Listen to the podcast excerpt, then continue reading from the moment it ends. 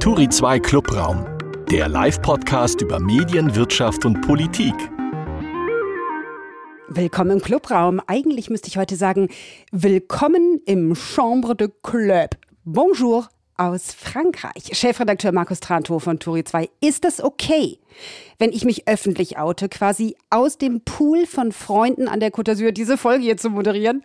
Oder soll ich so tun, als würde ich mich aus einem stickigen Großraumbüro aus Berlin-Mitte melden? Es kommt jetzt darauf an, ob du dich solidarisch zeigen willst oder ob du äh, angeben möchtest, liebe Aline.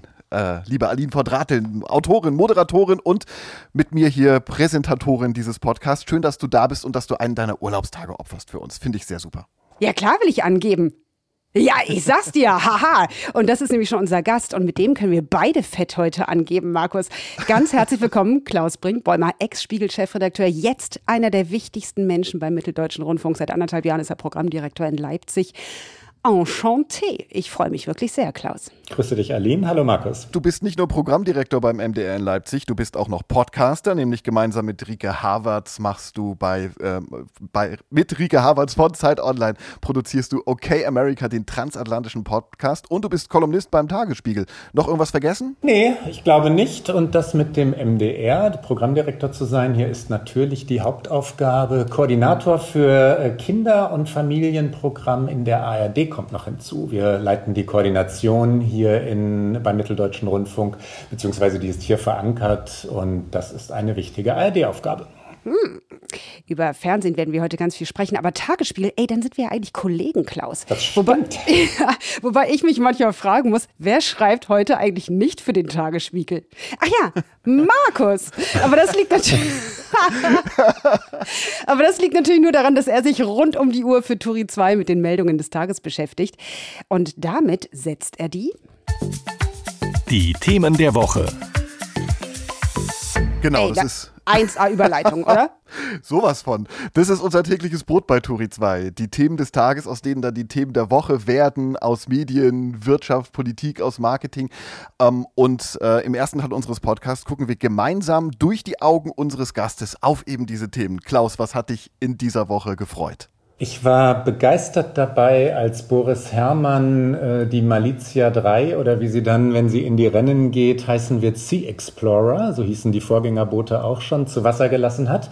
18,28 Meter lang und Segler interessiert sowas. Und dass dieses Schiff einen gewölbten Löffelbug hat, wie es heißt, damit es vor allem, wenn so Wellen auf das Schiff einprallen, von vorne kommend, ja, dass, dass das Schiff dann nicht in die Wellen sackt. So, über sowas diskutieren wir Segler und ich habe mich natürlich in alle Links geschaltet, wo ich das verfolgen konnte und mich hat's gefreut. Ich wünsche Boris Herrmann, dass er die nächste Vendée Globe gewinnen wird. Hm. Ich äh, melde mich hier zwar aus dem maritimen Lübeck, aber ich bin überhaupt kein Segelexperte. Ne? Also deswegen ist, ist, ist sozusagen diese Bugform dann auch das Alleinstellungsmerkmal dieser Rennjacht, wenn man sie vergleicht mit den Booten, die jetzt ab äh, heute Nachmittag äh, vor Travemünde die Travemünder Woche aussegeln? Oder äh, welches sind da so die Alleinstellungsmerkmale? Na, das ist, ähm, also das Schiff, das er da jetzt hat bauen lassen, ähm, ist vor allem deshalb bemerkenswert, weil es wirklich in jedem Detail dem entspricht, was Boris äh, selber ausgeheckt hat, ja, was mhm. er selber entworfen hat. Der hat das in Auftrag gegeben. Die haben über anderthalb Jahre, wenn ich es jetzt richtig im Kopf habe, dran herumgefeilt, natürlich über Computersimulationen und jetzt ist es zu Wasser gelassen worden. Er will damit ähm, in die mehreren Konstellationen mit Teammitgliedern und dann aber auch alleine Regatten um die Welt oder transatlantische Rennen segeln und ähm, das ist jetzt die dritte Version äh, des, des, der, der sogenannten Malizia eben, das ist der Name seiner Kampagne. Ich sollte jetzt, glaube ich, ich, nicht zu segelspezifisch werden. Ich glaube, ihr merkt schon, dass ich ein gewisses Interesse für das Metier habe, ja? Bist, bist du selbst auch mal ähm, wettbewerbsmäßig gesegelt?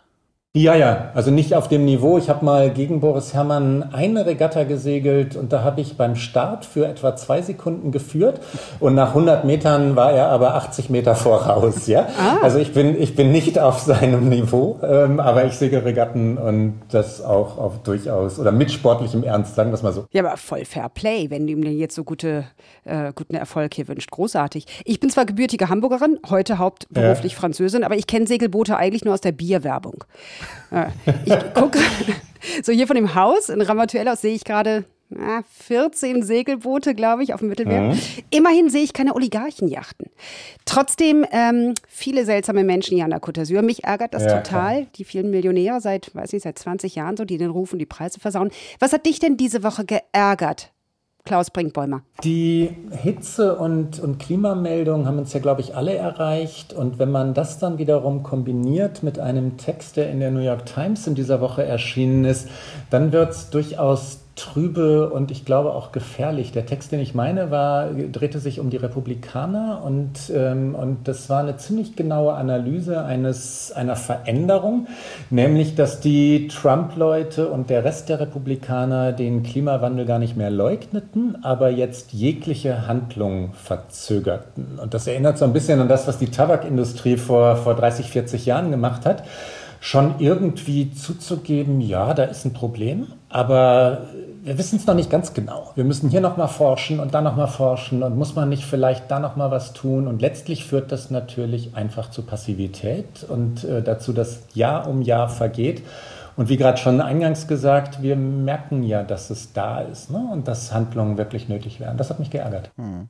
Ist tatsächlich eine Art von Realitätsverweigerung, die da stattfindet. Ne? Ähm, kann man auch nur sagen, dass es super ärgerlich ist, ja.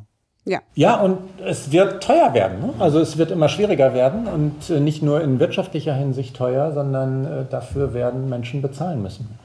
Um Angst vor Waldbränden zu haben, muss man heute ja gar nicht äh, mehr nach Südeuropa fahren. Brände in Kassel an der A44. Mhm. Ich habe ein schockierendes Video auf Twitter gesehen von Julia Skeiler. Für den Tagesspiegel übrigens. Was hat dich diese Woche gewundert? Ich habe die äh, Turi 2 Aufmachermeldung, ich glaube, es war am Donnerstag, ähm, darüber gesehen, dass Medienschaffende die Transformation als zusätzlichen Stress wahrnehmen. Und als ich erstmal nur die Überschrift gelesen habe, habe ich mich gewundert, weil ich, weil ich selber inzwischen längst denke, boah, wie aufregend ist Transformation und wie viel Spielraum gibt sie uns und welche neuen Formate sind möglich und wie können wir Technologie nutzen. Crossmediales Arbeiten ist in der öffentlich-rechtlichen Welt, also in der ARD-Welt längst gelernt, ja. Und mhm. dann habe ich aber gelesen und dann war es auch nicht mehr ganz so verwunderlich, weil es natürlich um Belastungen geht, Überlastungen vielfach, um Unsicherheit, dadurch, dass oft nicht klar ist, wie Einnahmen künftig entstehen und auch um so äh, Phänomene wie zunehmende Aggressivität des Publikums, äh, physische Bedrohungen. Und dann verstehe ich die Meldung wieder. Hm. Ja, einerseits ging es mir, das, mir ging es da ein bisschen ähnlich. Ähm, diese Probleme, die dann vor allen Dingen in diesen qualitativen Interviews, die die Studie gemacht ja. hat, ähm, äh, groß ähm, und beschrieben worden sind, die kann ich grundsätzlich nachvollziehen. Dann gab es ja aber auch noch ähm, diese ähm, Umfrage unter einer größeren Zahl von Journalistinnen und Journalisten. Und da frage ich mich dann schon so ein bisschen, wie veränderungsbereit die ähm, Macherinnen und Macher unserer Branche ähm, tatsächlich sind im Moment und ähm, ob es nicht auch so ein bisschen noch mal so, ein, so, eine, Einst so eine Einstellung, so einen Einstellungswandel geben muss, ja. Also ähm, denn den, die, die Transformation ist im, im, Prinzip ja ein Dauerzustand seit den Nullerjahren, wenn man es sich genau anguckt, ja. Ähm, und, und das wollte ich ganz vorsichtig mit dem Begriff Staunen und mhm. dem der, der, der Eingangsbemerkung sagen. Ich möchte aber jetzt auch nicht die ganze Branche kritisieren, so. weil, weil ja, weil so viel Veränderung natürlich überall passiert und man kann ja jetzt nicht pauschal behaupten, äh, die ganze Branche sei resistent oder wolle das nicht oder so. Das wäre ja Quatsch. Ja, dann, sonst wärt ihr ja die Republikaner sozusagen, die den Klimawandel ja, genau, nicht genau, wahrhaben genau. wollen. Also ihr sagt, da ja. ist schon so ein bisschen Wandel, aber so richtig schlimm ist nicht oder wie?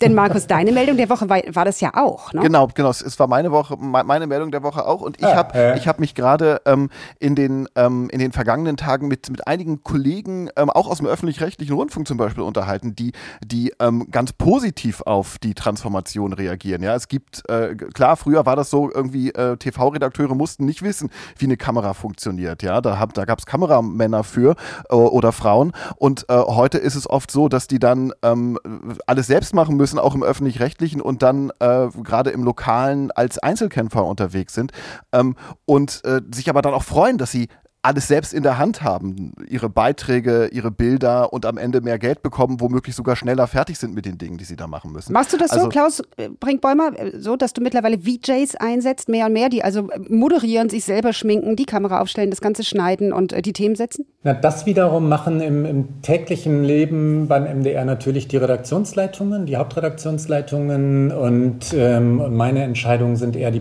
programmlichen selber. Ich setze dann nicht die einzelnen Kolleginnen und Kollegen dort ein, aber der MDR arbeitet so natürlich. Mhm. Ähm, sehr viel flexibler als in der Vergangenheit, sehr viel schneller, weil wir längst äh, die Mediathek im, im Zentrum unserer Überlegungen haben. Digitales Ausspiel, was logischerweise beschleunigt und vielseitiger ist, das ist ja klar. Mhm. Und, das, und das ist nicht nur schlecht. Also ähm, gerade auch nee, die jüngeren Kollegen, die ähm, haben Spaß daran, so zu arbeiten. Zumindest, wie gesagt, die, mit denen ich gesprochen habe. Wir werden ja, ja die erwarten das so da, ne? Das, ja. ist, das ist längst erwartet und, und Voraussetzung. Alles andere fänden die eher komisch. Später in der Sendung werden wir natürlich auch noch eingehend sprechen, wie Klaus Brinkbäumer als Programmdirektor natürlich auch das Programm verändert, klar.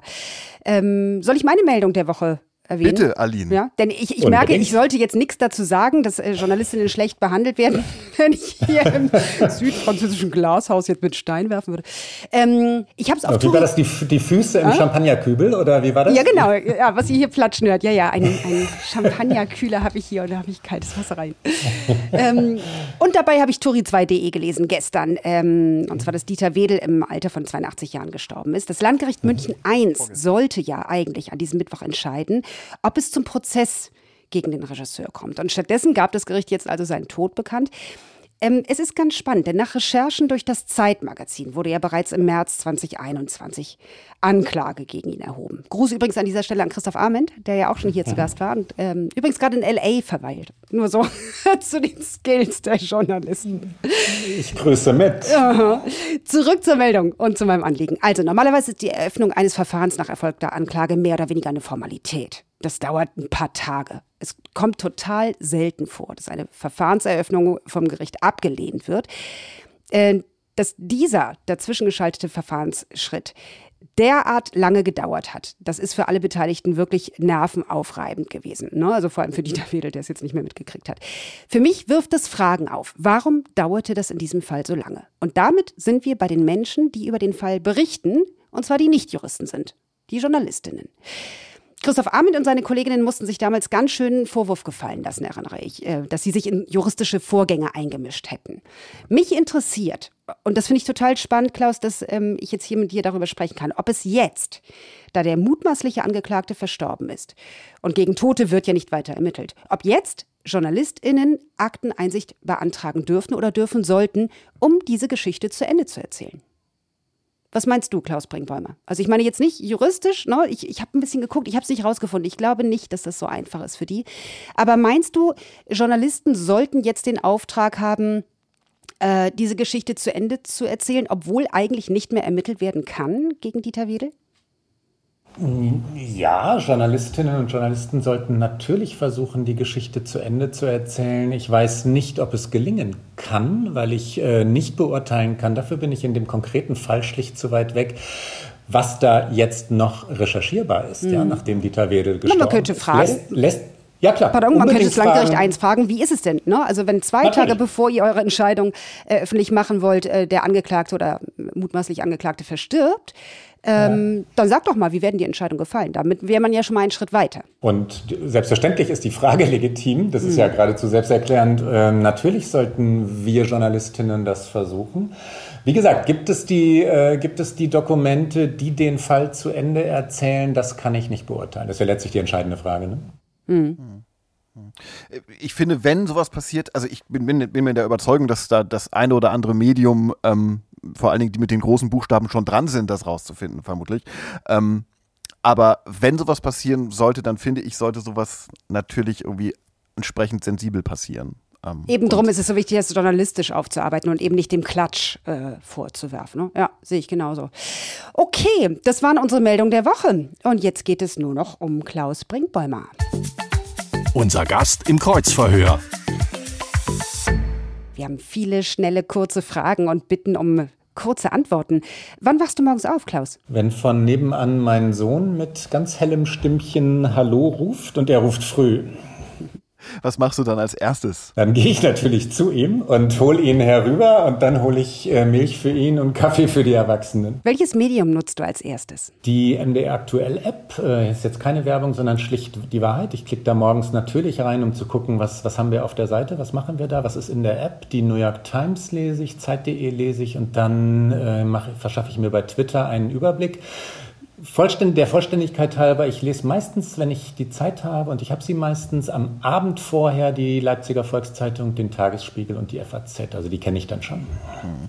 Welche Medien sind für dich so über den Tag die wichtigsten? Der ganze weite crossmediale MDR, ARD-Formate, ja, die Tagesthemen natürlich, der Weltspiegel, die Sportschau, aus treuer Liebe würde ich sagen die New York Times und aus neuer Leipzig-Begeisterung heraus die LVZ, also die Leipziger Volkszeitung, die ist wirklich gut.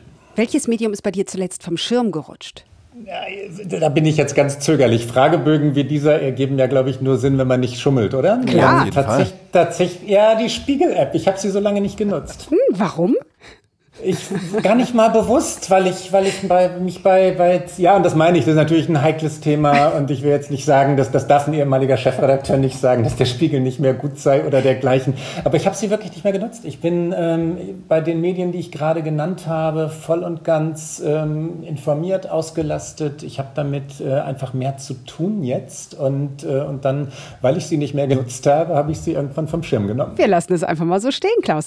Was war dein schönstes Interneterlebnis? Erlebnis? Ach, alles, was, äh, was mich sinnlich also auf so sinnliche Weise dazu holt, dabei sein lässt. Das meint ganz oft Livestreams, das meint ähm, also zum Beispiel die, die Live-Übertragungen aus den America's Cup-Schiffen oder auch natürlich Livestreams, die wir selber machen.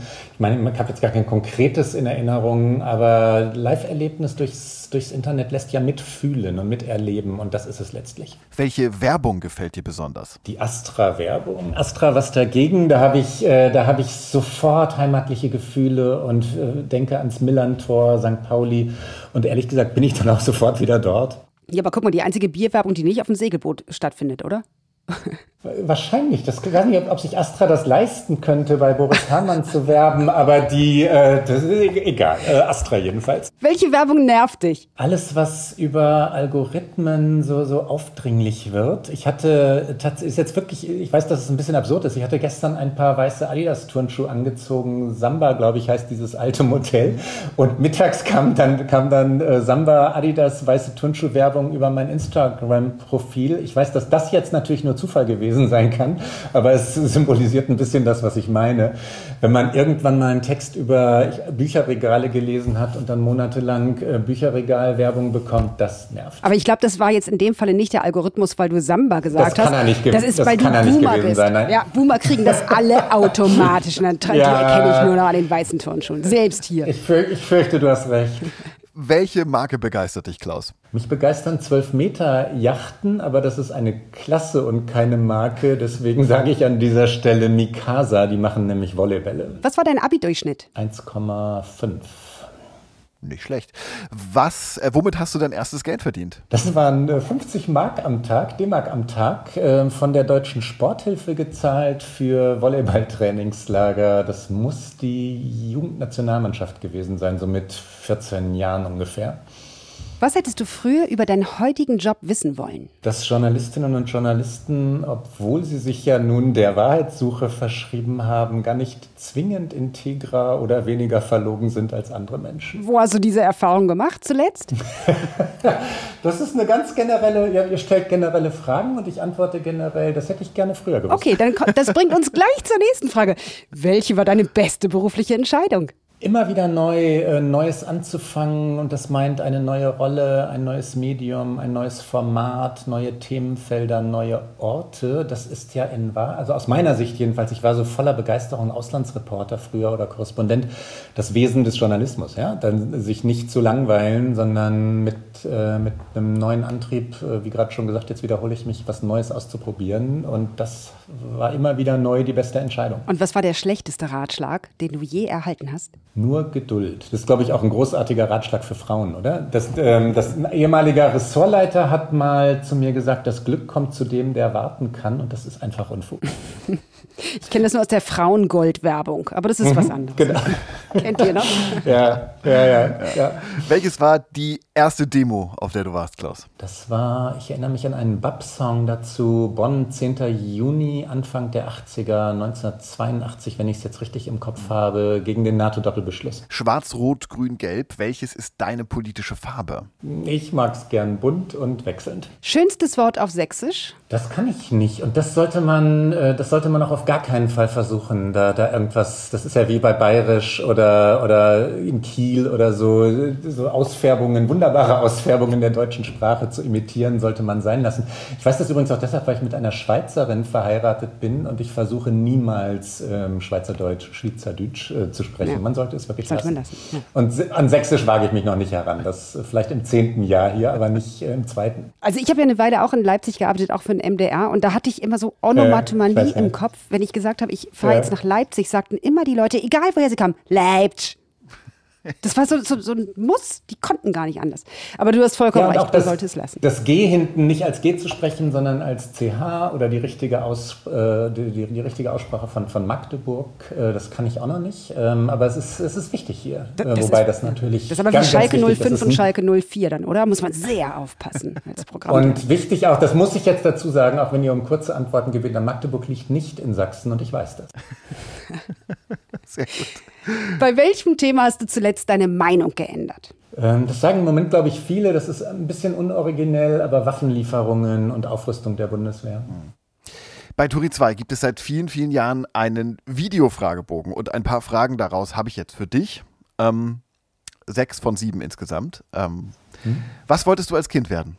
Ganz, ganz früh Kapitän, weil ich Schatzinsel und solche Sachen gelebt, äh, geliebt habe, solche Bücher oder, oder Seewolf und so. Und dann aber auch ganz schnell Journalist, weil der Vater meines besten Freundes stellvertretender Chefredakteur der Westfälischen Nachrichten in Münster war. Und ich fand dieses Leben, das der führte, mondän und aufregend. Und da wollte ich Journalist werden. Was war der beste Rat deiner Mutter? Probier es. Was ist deine heimliche Schwäche?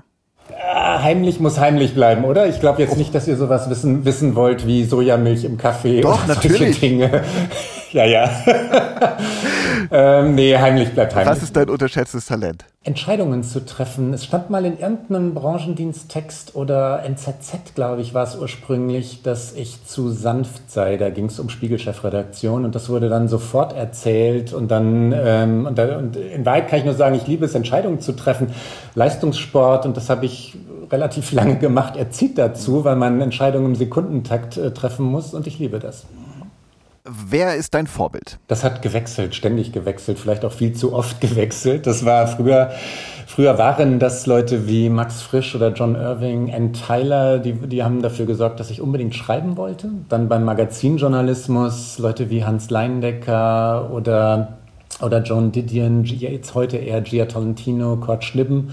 Und dann in, der, in meiner neuen Welt pro, wirklich schlaue Programmmacher wie Jeff Zucker, der zuletzt bei CNN war, oder Filmemacher wie Stefan Lambi oder Ken Burns. Und unbedingt muss ich dann natürlich Leute wie Jimmy Spittle oder Peter Burling nennen, die einen America's Cup nach dem anderen gewinnen. Mit welchem Spruch würdest du für dich selbst werben? Das ist ja wahnsinnig schwierig und äh, möglicherweise auch blasiert, aber ich glaube, das stimmt. Konzentration und Ruhe verliert er so schnell nicht. Wir haben äh, noch sieben Sätze zum Beenden, um das Tempo zum Ende dieses Kreuzfeuers noch ein bisschen zu erhöhen, bevor wir dann deep diven und ein bisschen ausführlicher ja. sprechen können. Los geht's. Im Fernsehen schaue ich am liebsten Nachrichtenformate, enthüllende Dokumentationen. Der Spiegel ist für mich lange vorbei, wirklich nicht mehr in meinem Kopf. Die Trennung tat weh, aber es ist auch wirklich dreieinhalb Jahre her. Ich denke nicht mehr dran und der ist weit weg. Die USA entwickeln sich gerade. In ja, widersprüchliche, auf widersprüchliche Weise, in unterschiedliche Richtungen, aber so richtig gut ist das nicht, was da passiert, weil sie sehr schlecht geführt werden. Ostalgie ist? Kein Wort, mit dem ich viel anfangen könnte, weil es den MDR nicht mehr beschreibt, schon lange nicht mehr. Und äh, weil ich natürlich hier voller ja, Entdeckungsfreude und Abenteuerlust hergekommen bin. Also das ist, hat mit meinem Wesenszustand oder Geisteszustand nun gar nichts zu tun. Schlager sind? Teil der Unterhaltung äh, der ARD, Teil dessen, was wir machen und ähm, berechtigterweise enorm beliebt bei einem großen Teil unseres Publikums. Die Unterscheidung von Ossis und Wessis, finde ich. Unterhaltsam. Auf hoher See fühle ich mich. Zu Hause. Es sei denn, es stürmt bitterlich, ja, dann wird es natürlich bedrohlich. Ja, habe ich auch schon erlebt. Und dann, äh, dann, dann ist es so, so romantisierend, verklärend, wenn man sagt, man brauche das. Das kann auch echt heikel sein, wenn man dann weit, weit weg in, in dunkler Nacht nicht mehr weiß, wo oben und unten ist. Ne? Aber in Wahrheit fühle ich mich da zu Hause. Ich habe das jetzt alles rein metaphorisch gehört. Ne? So. Selbstverständlich, natürlich. Vielen Dank, sehr gut gemacht. Und jetzt kommen wir zum Deep Dive. Schatz, wir müssen reden. Der kurze Deep Dive. So, wir haben ein bisschen mehr Zeit jetzt, nicht nur äh, einen Satz antworten. Warum heißt es eigentlich Mitteldeutschland? Das will ich jetzt wirklich mal wissen hier vom Programmchef vom MDR. Will man den Namen Ostdeutschland so dringend vermeiden? Nee, will man, will man nicht. Das ist, glaube ich, geografisch äh, durchaus berechtigt. Ich müsste jetzt mal die, den, den Mittelpunkt Deutschlands exakt definieren oder definieren lassen. Ich weiß, ich weiß nicht genau, wo, wo liegt der eigentlich? Wisst ihr das? Ähm, Mitteldeutscher Rundfunk ist das, das hat schon was mit, ähm, mit dem Gefühl, auch im Zentrum zu sein, zu tun, ähm, dass, wir, dass wir im Osten liegen oder Stimme des Ostens sein wollen, so formulieren wir es ja, ähm, verleugnet hier niemand. Das haben wir in unserem in unseren Strategiebeschlüssen, wir werben damit, äh, wir drücken das aus. Der MDR versteht sich als Stimme des Ostens. Wir blicken, was außenpolitische Dinge angeht, Korrespondenteneinsätze, Korrespondentinneneinsätze angeht äh, nach Osten. Und nö, das, das verleugnet hier niemand. Okay. Du warst ja fast dein ganzes Arbeitsleben, also von 1993 bis 2018 beim Spiegel, zuletzt als Chefredakteur. Jetzt bist du seit gut anderthalb Jahren Programmdirektor in Leipzig beim MDR. Mhm. Darf ich fragen, warum? Ich hätte mir ja alles Mögliche vorstellen können, was ein Klaus Brinkbäumer danach macht. Journalismus auf TikTok groß machen, zum Beispiel. Aber dass du ausgerechnet auf die alte Tante TV setzt und dann auch noch ausgerechnet auf den MDR, quasi die Erbtante unter den Sendern in Deutschland. Warum? Erbtante ist natürlich ein ganz gehässiges, gemeines Wort. Warst du hier nicht glücklich, Aline? Äh, darüber können wir gerne später sprechen. Jetzt geht es erstmal um dich. also, ähm, ihr habt gesagt, man darf ein kleines bisschen ausholen. Ja, ne? Ich bin vom, vom Spiegel weggegangen, äh, das so Oktober, November 2018, offiziell ein bisschen später, aber das war der tatsächliche Moment der Trennung. Ähm, und das tat weh. Es hat geschmerzt nach 25 Jahren, weil es äh, verblüffend kalt war. Und, ähm, und ich glaube, das Wort, ich, ich, ich habe nichts mehr nachzutreten, aber es war jetzt nicht, nicht empathisch. Ja? Und, äh, und ich war, war leidenschaftlich gern beim Spiegel gewesen, ein Vierteljahrhundert lang voller Begeisterung. Und dann sind, dann sind meine Frau und ich nach Amerika gegangen, ganz bewusst, um auch Abstand äh, einzunehmen. Und in Amerika sind äh, zwei Bücher entstanden ein Film, der Podcast, von dem ich schon angesprochen habe, Okay America und die Kolumne sind dort entwickelt worden. Ich habe Texte für die Zeit und für Zeit Online geschrieben und ein Sohn wurde geboren. Ähm, und die, das, das Entscheidende, was, um auf eure Frage zu antworten, ist aber, dass das Thema, das Stefan Lambi und ich dort äh, im, im, Blick hatten, über anderthalb Jahre im Blick hatten, der Zustand der amerikanischen Gesellschaft verbind, verbunden mit dem Zustand der Medien war. Das war unser Thema. Im Wahn hießen der Film und das Buch das wir dort gemacht haben. Und es geht ganz entscheidend darum, wie die amerikanischen Medien zur Polarisierung der Gesellschaft beitragen, mhm. ne? wie sie sogar, sogar herbeiführen, weil sie davon profitieren. Fox News profitiert davon, dass es die Spaltung immer weiter treibt, weil erzürnte Menschen Fox News einschalten. Das verstärkt sich immer wieder neu. Ähm, dass in Amerika öffentlich-rechtliche Medien fehlen, beziehungsweise wenn man mal PBS, äh, Fernsehen und NPR, Hörfunk als öffentlich-rechtlich bezeichnen möchte, mit etwas Wohlwollen, ähm, nicht durchdringen. Die haben keine Chance, weil sie nicht äh, so finanziert sind, dass sie eine Chance hätten. Das ist Teil des amerikanischen Problems. Ähm, ich habe genau in dieser Phase ähm, Kontakt zum, zur ARD ähm, bekommen oder, oder aufgenommen. Ich kann jetzt nicht sagen, das darf ich nicht erzählen, wie es entstanden ist. Und, ähm, und das hat sofort gepasst. Das stimmte sofort, weil, äh, weil es relevant ist, weil es wichtig ist, weil es für die Gesellschaft eine Rolle spielt, ob die öffentlich-rechtlichen funktionieren, ob sie Kraft haben, ob sie sich transformieren können, ob sie relevantes Programm machen. Und ehrlich gesagt, wenn man bei, bei solchen Gedanken ist, dann auch gerade hier, also gerade im Sendegebiet des Mitteldeutschen Rundfunks, Punkt. Es war durch und durch stimmig. Und dann gibt es noch, wenn ich das noch kurz sagen darf, ein privates Argument. Wir waren halt in New York, äh, Manhattan, als Corona so richtig losging und New York war Zentrum der Krise.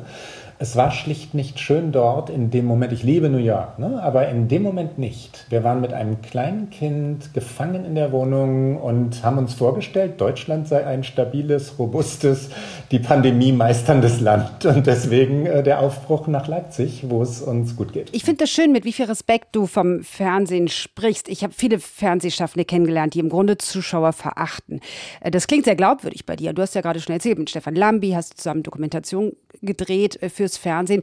Trotzdem bist du eigentlich fast ohne TV-Erfahrung jetzt zum MDR gekommen. Bei mir war es andersrum. Ich kam von vielen Fernsehsendern mhm. irgendwann zu Print, jetzt zum Audio. Ich persönlich finde die Unterschiede zwischen den Medien total gravierend. Wie ging dir das? Fiel dir nur, was die Arbeit angeht, der Wechsel leicht? Konntest du so einfach switchen zwischen den Medien? Nee, ähm, das hat aber mit anderen Dingen, glaube ich, zu tun. Ich habe ähm, beim Spiegel natürlich auch schon mit, äh, ja, wir, wir sagen immer crossmedialem Arbeiten zu tun gehabt über Spiegel Online und Spiegel TV. Ich will das überhaupt nicht wegreden, was du gerade angedeutet hast, denn ich bin oder ich war klassischer Magazinjournalist früher. Ne? Ist aber auch lange her. Und die, ähm, die Transformation und das Zusammenspiel waren längst Teil unseres Selbstverständnisses beim Spiegel, als wir dort in der Chefredaktion gearbeitet gearbeitet haben. Ich meine, das Team, mit dem ich da ähm, zugange war und mich selbst. Und ähm, was beim MDR oder beim Ankommen, Ankommen beim MDR schwierig war, war nicht so sehr die Umstellung auf Formate wie ähm, Corona und dann, also stellt euch die Situation vor, ihr kommt ja nie, ihr nicht mal in Deutschland. Ich habe, wenn ich ehrlich bin, weil, weil, weil wir in Amerika gelebt haben, das MDR-Programm auch nur eingeschränkt verfolgt in den Monaten zuvor. Ne? Und dann in der Pandemie in ein Haus zu kommen, das wirklich verwaist war. Hier waren einfach keine Menschen, die waren alle im Homeoffice das von außen hereinkommend, ähm, das war schwierig. Also das Haus erstmal zu verstehen, um es dann auch gestalten zu können. Das Programm überhaupt erstmal wirklich über die Programmmachenden kennenzulernen, hat gedauert. Äh, und ich glaube in der Rückschau, kann auch sein, dass ich ein bisschen zu still war in den ersten Monaten, weil ich halt wirklich erstmal durch die leeren Gänge hier gehen musste, um zu kapieren, wie funktioniert hier was. Das ist aber längst, längst anders. Ne? Gab es irgendwas Konkretes, das dich äh, überrascht hat, wo du sagst, das ist so ein Aha-Moment gewesen? Oh, ja, tausend Dinge. Ähm, dass wir, doch, hier, doch, ja. Also der, zwei, zwei Sachen, die mir sofort einfallen. Ähm, es gibt mehr Bürokratie als beim Spiegel, weil wir zu Recht sehr viel mehr Rechenschaft ablegen darüber, wie wir mit Geld umgehen. Es ist Beitragsgeld. Ne? Und dass wir das verantwortungsvoll tun, ist schlicht angemessen, aber es ist auch mehr Aufwand. Ähm, und dann, äh, das, das, schließt sich ansatzlos daran an, wir korrespondieren mehr mit äh, Zuschauerinnen und Zuschauern. Es wird wirklich alles beantwortet, eben weil es Beitragszahlerinnen sind. Beim Spiegel haben wir oft gesagt, oh nee, die Person X oder Y schreibt ständig und geht wirklich auf die Nerven, ignorieren wir jetzt mal. Hier nicht. Ähm, es wird, äh, es, wir gehen in Korrespondenz. Ich antworte auf alles und das ist neu. Damit hatte ich auch so nicht gerechnet. Nun hat der MDR ganz viele tolle Qualitätsprogramme, wenn man sich das mal anguckt. Ähm, das, was ja. aber bei dem geneigten Fernsehzuschauer hängen bleibt, sind die vielen Stunden Florian Silbereisen. Wie viel musstest du schon schauen? Ich gucke es mir ständig an. Ich kann es dir jetzt nicht in Stunden sagen, Markus, aber ich bin, äh, ja, ich bin auch morgen hier in Leipzig in der Messehalle. Da, da ist eine Live-Sendung fürs erste, also am morgigen mhm. Samstag äh, fürs erste Florian Silbereisen. Äh, moderiert sie oder werde ich dort sein? Das gehört dazu und ich möchte auch nicht so kultursnobistisch oder, oder elitär wirken und sagen, das sei nicht meine Musik. Das gehört einfach dazu. Mhm. Was kannst du von dem, was du beim Spiegel angewendet oder praktiziert hast, sozusagen von deinem Printwissen ähm, beim Fernsehen, beim MDR jetzt einbringen?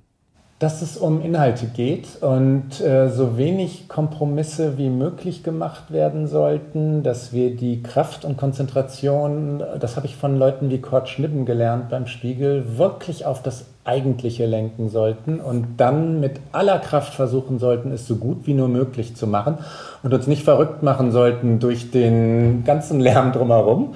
Äh, das ist ist eine ganz gute Erkenntnis und die lässt sich übertragen. Erzählweisen auch, wie man äh, Dinge beginnt, das, wie wir das Publikum erst einmal begeistern wollen, auch für Serien. Das unterscheidet sich nicht so sehr davon, wie beim Spiegel gearbeitet wird. Als du Spiegel-Chefredakteur warst, da war mir so von außen einigermaßen klar, was dein Job war und äh, vielleicht auch welche mhm. Entscheidungen du treffen musstest.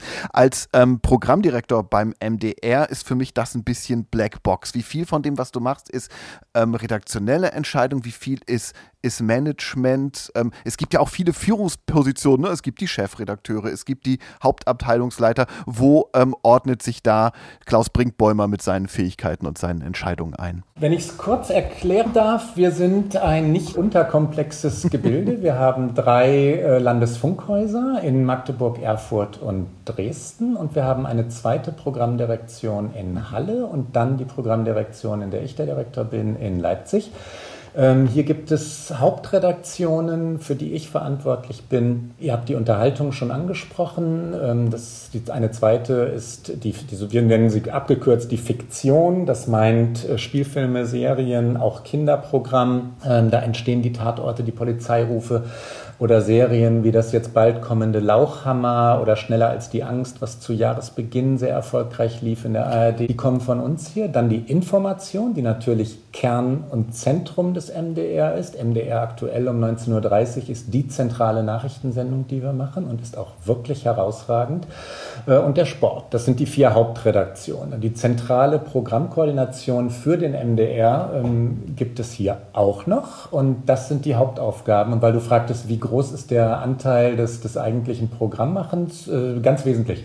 Ich habe es ja schon gesagt, manchmal ist es nicht unbürokratisch, ja, aber ähm, Programmentscheidungen, Programmentwicklung, Rohschnitte, strategische ähm, Sitzungen oder Termine, wo es dann darum geht, was entwickeln wir für die Mediathek, was machen wir im kommenden Jahr, wann platzieren wir was, wie, wie programmieren wir, damit wir Zuschauer und Zuschauerinnen bei uns halten. Das sind die wesentlichen Punkte.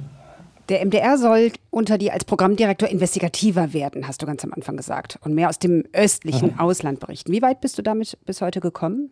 Wir sind äh, mittendrin und bei der Arbeit. Wir haben vor zehn Tagen in äh, Kooperation mit dem BR, dem SWR und dem RBB ein investigatives Projekt veröffentlicht. Da ging es um russische Oligarchen und die Durchsetzung von Sanktionen. Das war eine Teamarbeit innerhalb der ARD, wie ich sie mir wünsche. Und das sollten wir öfter hinkriegen, das sollten wir initiieren. So etwas darf durchaus vom Mitteldeutschen Rundfunk ausgehen. Und ähm, auch da kann ich dir jetzt nicht so quantifizierend sagen, Aline, wo stehen wir da jetzt? Sind wir bei 30 Prozent oder bei 70?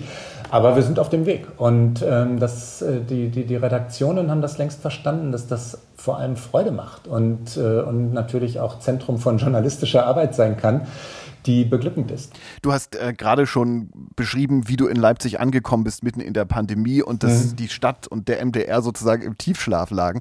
Ähm, da war kein Mensch im Hotel. Ich war der einzige Gast im Hotel in den ersten Wochen. Ich bin auf den Gängen wirklich einfach niemandem begegnet. Morgens um neun saß da eine Dame an der Rezeption, um zehn war sie weg und einfach niemand da. So war die Pandemie und dann, äh, das Shining. war Schneesturm gab Schneesturm gab es auch noch. Genau, genau, genau. Konnte Leipzig dich inzwischen für sich gewinnen sozusagen? Ja, längst. Also wenn ich jetzt nach anderthalb Jahren sagen würde, was eigentlich oder mich fragen würde, was eigentlich richtig herzukommen, ja klar, weil, ähm, weil, weil die, also die Familie ist längst hier. Ganz am Anfang bin ich noch gependelt, äh, immer nach Hamburg zurückgefahren und dann kommt man nicht an. Ne? Ich, äh, das haben wir aber nach einem halben Jahr verändert. Äh, ich bin längst voll und ganz hier. Leipzig ist Literaturstadt, Leipzig ist Theaterstadt, Leipzig ist jung und, äh, und enorm aufregend.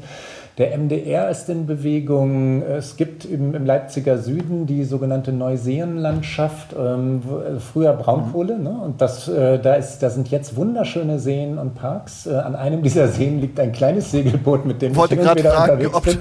ähm, und da kann man mit dem, mit dem Rad hinfahren durch den Clara Zetkin Park und dann die, die Wälder im Leipziger Süden. Es ist wirklich aufregend und schön und ähm, ich bin längst Aber gibt es denn auch eine Ecke, ja, die du gar nicht magst in Leipzig? Gar nicht mag in Leipzig. Eine No-Go-Area für dich? Nee, nee, nee.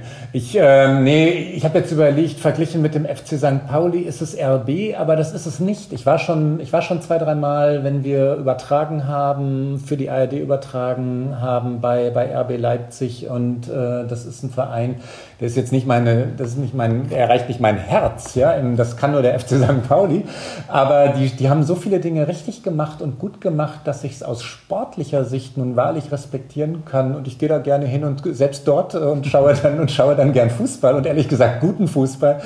Ähm, also nein, ich, mir fällt kein Ort ein, ja. Aline, wo ich, äh, wo ich Na, du bist ja in Münster in geboren, ne? Ein Wessi im Osten. Ähm, ja. Und ich erinnere noch, als ja. ich damals in, in Leipzig war beim MDR, da wurde ich damals gebeten, mein von abzulegen legen.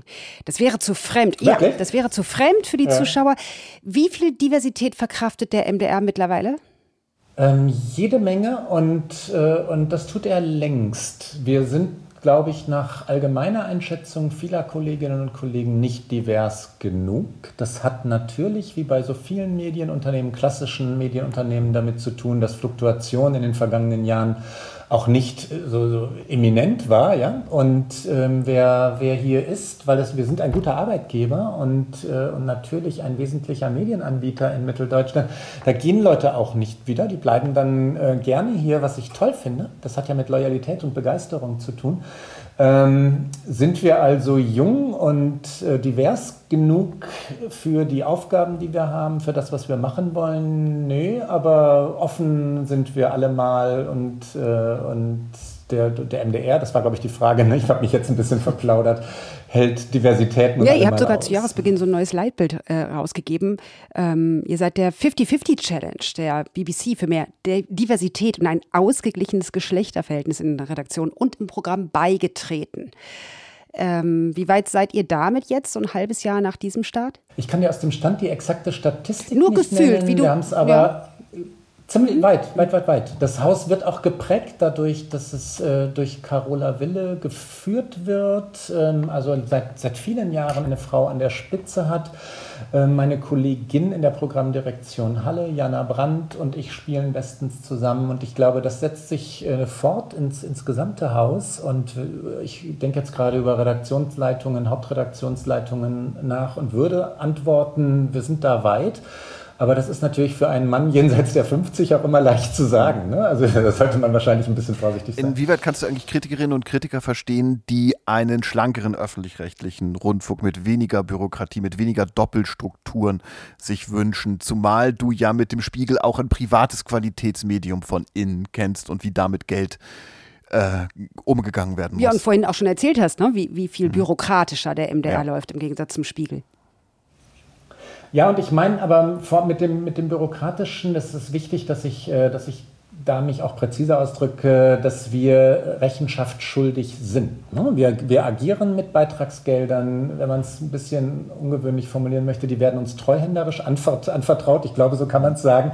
Und das, da müssen wir erklären, was wir damit machen. Und das bedeutet dann auch ähm, Verträge, Erklärungen, ähm, Anfragen der, der Gremien, die wir beantworten. Und das ist eine Bürokratie, die sein muss, wie gesagt, weil es nicht unser... Ja, und ihr seid da auch sehr, sehr unter Beobachtung. Ne? Denn gerade im Osten gibt es ja immer wieder ja. Widerstand gegen den Rundfunkbeitrag, ich sage jetzt gar nicht Lügenpresse, ne, sondern einfach gegen den. Rundfunkbeitrag, vor allem konservative, aber eben auch rechte Kräfte stellen das ganze System in Frage.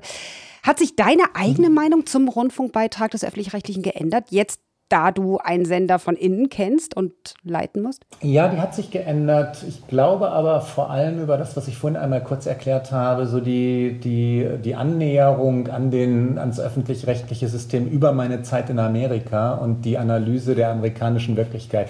Ich habe ja den Bogen vorhin einmal geschlagen, ich will das nicht wiederholen.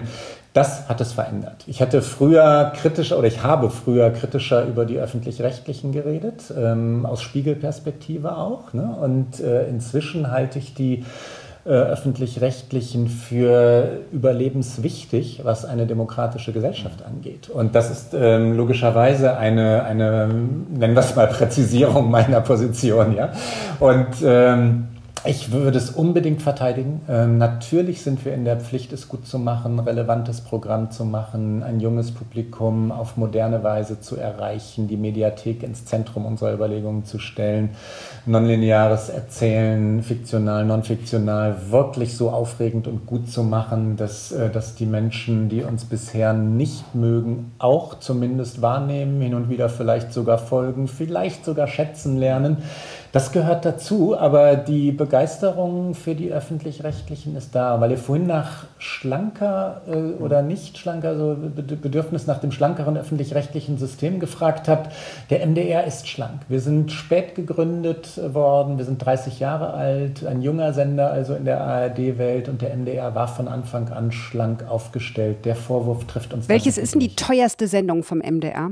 Das sind äh, natürlich ganz aufwendige fiktionale. Formate. Also so, ich will jetzt gar nicht sagen, dass das die teuerste ist, aber ein, ein aufwendig produzierter Polizeiruf zum Jubiläum 50 Jahre Polizeiruf. Ja. Und ich will jetzt nicht sagen, das war die teuerste Sendung aller Zeiten. aber das wird dann nicht, ja auch ne? überall in die Sender sind, äh, geschickt, wenigstens. Ne? Also es macht dann ja eine Tournee oder wird dann ja, äh, ja national klar. ausgestrahlt. Klar, und ja. auch wirklich ja, und wirklich auch nachgefragt. Ne? Das, ähm, das, also Fiktion, die aufwendig ist, kostet Was Geld. kostet so ein Frühlingsfest der Volksmusik mit Florian Silbereisen? So eine Sendung? Kein, kein Kommentar. Schade. Nein, Aline, ich darf nicht über Vertragsinhalte reden. Das wird dir ganz neu sein. ich habe es mal versucht. So, dann machen wir unsere klassischen genau. Schlussfragen. Genau. Einmal die Schlussrunde. Wir haben zwei ja. Fragen zum Schluss, die wir jedem unserer Gästinnen und Gäste stellen. Klaus, welchen Wunsch möchtest du dir unbedingt noch erfüllen in deinem Leben? Sydney Hobart zu segeln. Das ja, bitte, ich dachte gerade, hey, ist das ein Mensch? Nee, nee das, ich, ich verstehe schon. Das ist wirklich Segel-Insidersprache. Das, das, muss man, das muss man wirklich ein bisschen äh, auserzählen. Das ist eine Regatta, die immer zum, zum Jahreswechsel kurz nach Weihnachten gestartet wird, in Sydney gestartet wird äh, und dann nach Hobart führt, an der australischen Küste entlang. Und eine der, der legendären Regatten der, der Segelwelt äh, weit weg. Also man muss, man muss erst mal hinreisen und, äh, und dann äh, ein, ein Team formen und ein Boot haben und so. Also nicht ganz unaufwendig, aber ihr habt mich ja noch nicht Ich glaube, das klappt. Ich glaube, wenn man vom Spiegel zum MDR kommt, dann klappt auch das. dann klappt auch Sydney.